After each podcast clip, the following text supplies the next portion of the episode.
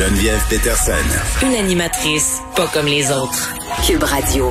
Elsie Lefebvre est avec nous. Vous pouvez lire dans le Journal de Montréal et dans le Journal de Québec. Vous pouvez aussi la regarder à scène. Elle est partout. Salut Elsie. Salut Geneviève, ça va bien? Ben écoute, euh, ça va très bien. Euh, ça va peut-être moins bien pour Claire Sanson. Euh, on parle souvent d'Éric Duhem. On dit ah, c'est un fin stratège. il est capable de manœuvrer. peut peut-être pas dire la même affaire de Madame Sanson là, qui semble avoir, si on veut, dévoilé son jeu avant le temps. Oui, c'est ça. C'est un peu triste. Moi, je regarde ça. Mais raconte-nous un peu ce qui s'est passé. L'histoire, ben c'est ça. Madame Sanson, elle était dans l'opposition de la CAC, donc elle a tenu le fort avant que François Legault et toute son équipe euh, arrivent, euh, comme gouvernement à l'Assemblée nationale. Donc, elle faisait partie de l'équipe euh, serrée, je dirais ça. Elle avait la confiance de François Legault. Elle s'occupait des dossiers de culture, de langue française. Puis, bon, elle a un parcours euh, dans sa vie antérieure qui, qui la prédestinait à devenir ministre de la Culture. Et là, euh, à l'annonce Conseil des ministres, elle a été exclue. On se rappellera qu'elle avait euh, euh bougonné, elle était partie du Salon Rouge, là, euh, puis ça avait fait du bruit pour manifester un peu son, sa déception et son désaccord. Donc, bon, ensuite de ça, c'est, semble-t-il, elle s'est réconciliée. Donc, ça fait quoi, deux ans et demi de ça? Et là, on n'entendait plus trop parler. Elle était malade aussi. elle fréquente l'Assemblée nationale avec son chien, donc parce que bon, elle peut faire des crises d'épilepsie. Un chien d'assistance. Exactement. Donc, bref, euh, c'est ça, c'est vraiment anecdotique, mais tout ça pour dire que bon, euh, elle est une membre du caucus euh, comme les autres. Elle n'a pas la langue dans sa poche, semble-t-il, mais là, on comprend les lignes que elle en avait assez, elle est épuisée, fatiguée, on arrive près des élections. Puis là, elle décide, on sait, Éric Duhem, tu sais, qui qui, qui, veut se faire élire, qui a annoncé ses couleurs pour le Parti conservateur du Québec. Mais il veut un député. là, on apprend.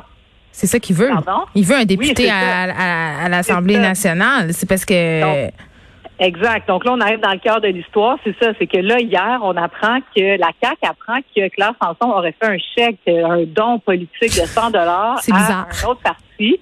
Et donc, on convoque Madame Sanson. Elle nie pas. Elle dit oui, c'est vrai, j'ai donné.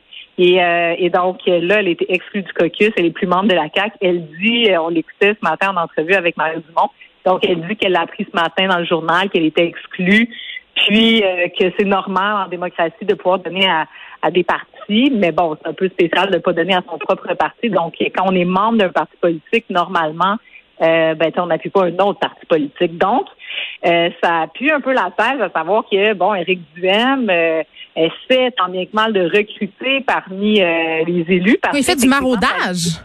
Du maraudage, exactement, c'est le bon mot. Donc, ça lui permettrait d'avoir un élu à l'Assemblée nationale. Mais plus que ça, c'est que, bon, un élu à l'Assemblée nationale, ça lui permettrait, lui, un peu comme Paul Saint-Pierre Plamondon, d'accéder au fameux point de presse, à la tribune de la presse, donc de pouvoir exposer euh, sa vision euh, du Québec et des politiques publiques de façon beaucoup plus soutenue et avec la visibilité. Puis ça pourrait même aller plus loin parce que si on se rappelle dans le temps, là, il va falloir euh, démêler ça. Mais Françoise David, à l'époque, avait réussi à participer au même au débat des chefs exact. à l'occasion des élections, alors qu'il y avait Amir Kadir qui était élu dans Mercier. Donc, euh, ça pourrait avoir des conséquences, non pas pour déstabiliser François Legault, mais quand même, euh, moi, je m'inquiète un peu dans le sens où, bon, euh, pas que je m'inquiète, mais tu sais, j'ai des allégeances plutôt progressistes. C'est sûr qu'un parti comme euh, comme celui d'Éric Duhem va ramener l'échiquier beaucoup plus à droite. Donc, il n'y a pas une grande popularité à l'heure actuelle, mais dans la région du Québec, ça a son impact. Donc, à Québec, il pourrait amener certains élus euh, à trouver des positions euh, beaucoup trop centristes pour la CAQ. Et donc, tranquillement, pas vite, aller chercher du terrain pour que François Legault prenne des positions qui s'éloigne un peu du centre et puis qui se rapproche euh, plus de la droite, plus de l'ancienne mm. ADQ. Donc, l'ancienne ADQ, c'est comme un peu effacé, tu sais, dans la CAQ. Donc, euh, c'est ça, tout ce que ça pourrait apporter. Oui. Ben, je pense que, euh, excuse-moi, mais je pense qu'Éric Duhem, comme le disent plusieurs analystes, c'est que ça sera un sérieux caillou dans le soulier de M. Legault. Là. Puis Claire Sanson, je ne sais pas si tu as entendu son entrevue avec Mario Dumont, mais je serais curieuse de savoir parce que quand même, c'est particulier de faire un don à un parti en pleine pandémie euh, euh, avec un chef qui est clairement contre certaines mesures sanitaires, qui dit que le gouvernement abuse. Exactement, ça c'est l'autre point. Qu'est-ce qu'elle a dit, Mme Sanson, à ça? Ah, là-dessus, euh, elle s'est défendue catégoriquement de dire qu'elle, elle avait respecté euh, toutes Presque les mesures. puis que euh, donc c'était non avenu, mais donc tu sais, elle a un peu patiné sur cette question-là. Mais effectivement, c'est un, un, positionnement. Mais tu sais, Mme Sanson a annoncé déjà qu'elle se représentait pas. Elle, elle a annoncé même qu'elle prenait sa retraite. Donc, c'est vraiment dans les derniers milles. Donc, c'est sûr Mais là, va-tu aller? Elle va-tu devenir, est-ce qu'elle va devenir conservatrice? Parce que si elle se représente pas, en attendant, elle peut être un pion à duem à l'Assemblée nationale, là? Ben c'est exactement, c'est pour ça qu'elle n'a rien à perdre et puis donc elle c'est une petite vengeance par en arrière, ben c'est qu'elle envoie François Legault et donc ça c'est un peu la, la petite politicaillerie, mais une petite politicaillerie qui ultimement pourrait donner ben peut-être pas des grandes ailes là, mais quand même, tu sais. Euh, un, quand même pas pire turbomoteur à Éric oui, qui à l'heure actuelle, bon, euh, on n'entend pas trop parler là. On n'entend euh, pas trop parler, mais euh, les intentions de vote ont augmenté de 2% par rapport au Parti conservateur. il obtient beaucoup de financement, puis là il se passe ça, donc je pense mhm. qu'on devrait pas trop le sous-estimer. le Canada qui doit reconnaître tout le mal fait aux autochtones. Oui, ben en fait, je me suis jamais trop positionnée sur le dossier des autochtones parce que c'est un dossier tellement complexe, puis euh, il y a tellement de nuances, puis il y a plusieurs nations, puis etc. Mais là, je me suis dit non, tu là, faut, ben, faut reconnaître les choses.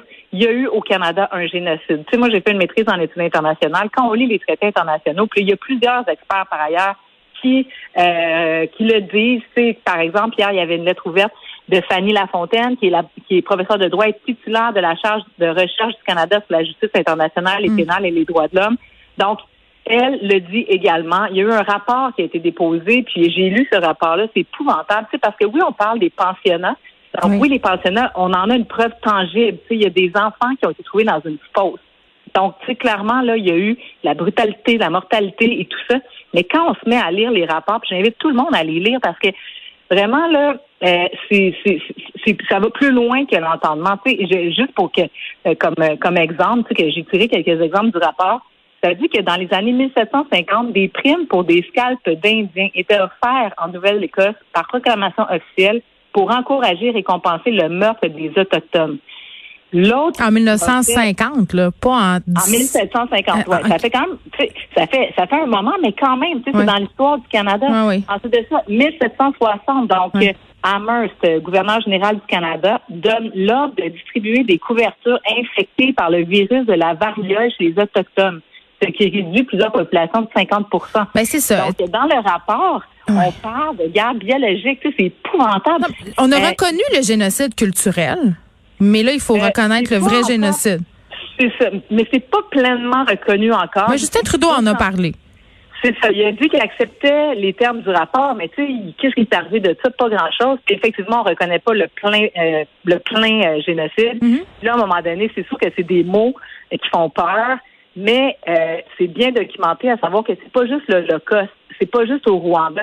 Ce qu'ont vécu les peuples autochtones, puis ce qui est pire, c'est qu'ils l'ont vécu sur plusieurs euh, siècles. Et donc, ça se continue. Puis les, mm. pensionnats, ça a été fermé le dernier en 1996. Là, ça fait pas longtemps. Et la loi des Indiens, c'est ça. Puis la loi des Indiens qui a été adoptée en 1800, je veux dire en 1800, à la fin du, euh, à la fin des années 1800, est encore, tu sais, applicable aujourd'hui. Il y a eu des modifications, certes, mais donc le statut de l'Indien et tout ça. Mais juste le nom, juste le nom devait être revisité. Puis tu sais, tu disais génocide, c'est un gros mot, puis c'est vrai que c'est un, un, mot qui est chargé de sens. Puis pour avoir parlé plusieurs fois avec des membres des Premières Nations, puis des, des historiens, des anthropologues, des sociologues qui s'intéressent à ces questions-là, tu sais, il y a tout le temps la question de la culpabilité blanche qui revient. Les gens sont sont frileux à parler de tout ça parce qu'ils disent ben là, j'ai pas à me sentir coupable pour des gestes qui ont été commis avant il y a très longtemps. Mais c'est pas ça la question. C'est pas de, de, de, de dire qu'on est responsable responsable de tout ça comme nous, étant nés au Canada aujourd'hui, c'est de reconnaître ce qui a été fait par nos ancêtres et de le réparer. C'est la réparation. C'est là-dessus qu'il faut se concentrer, pas sur la culpabilité puis sur de dire qu'on a des choses à se reprocher. Là, je pense que ça, tout le monde euh, s'entend là-dessus, mais c'est de l'admettre puis de réparer.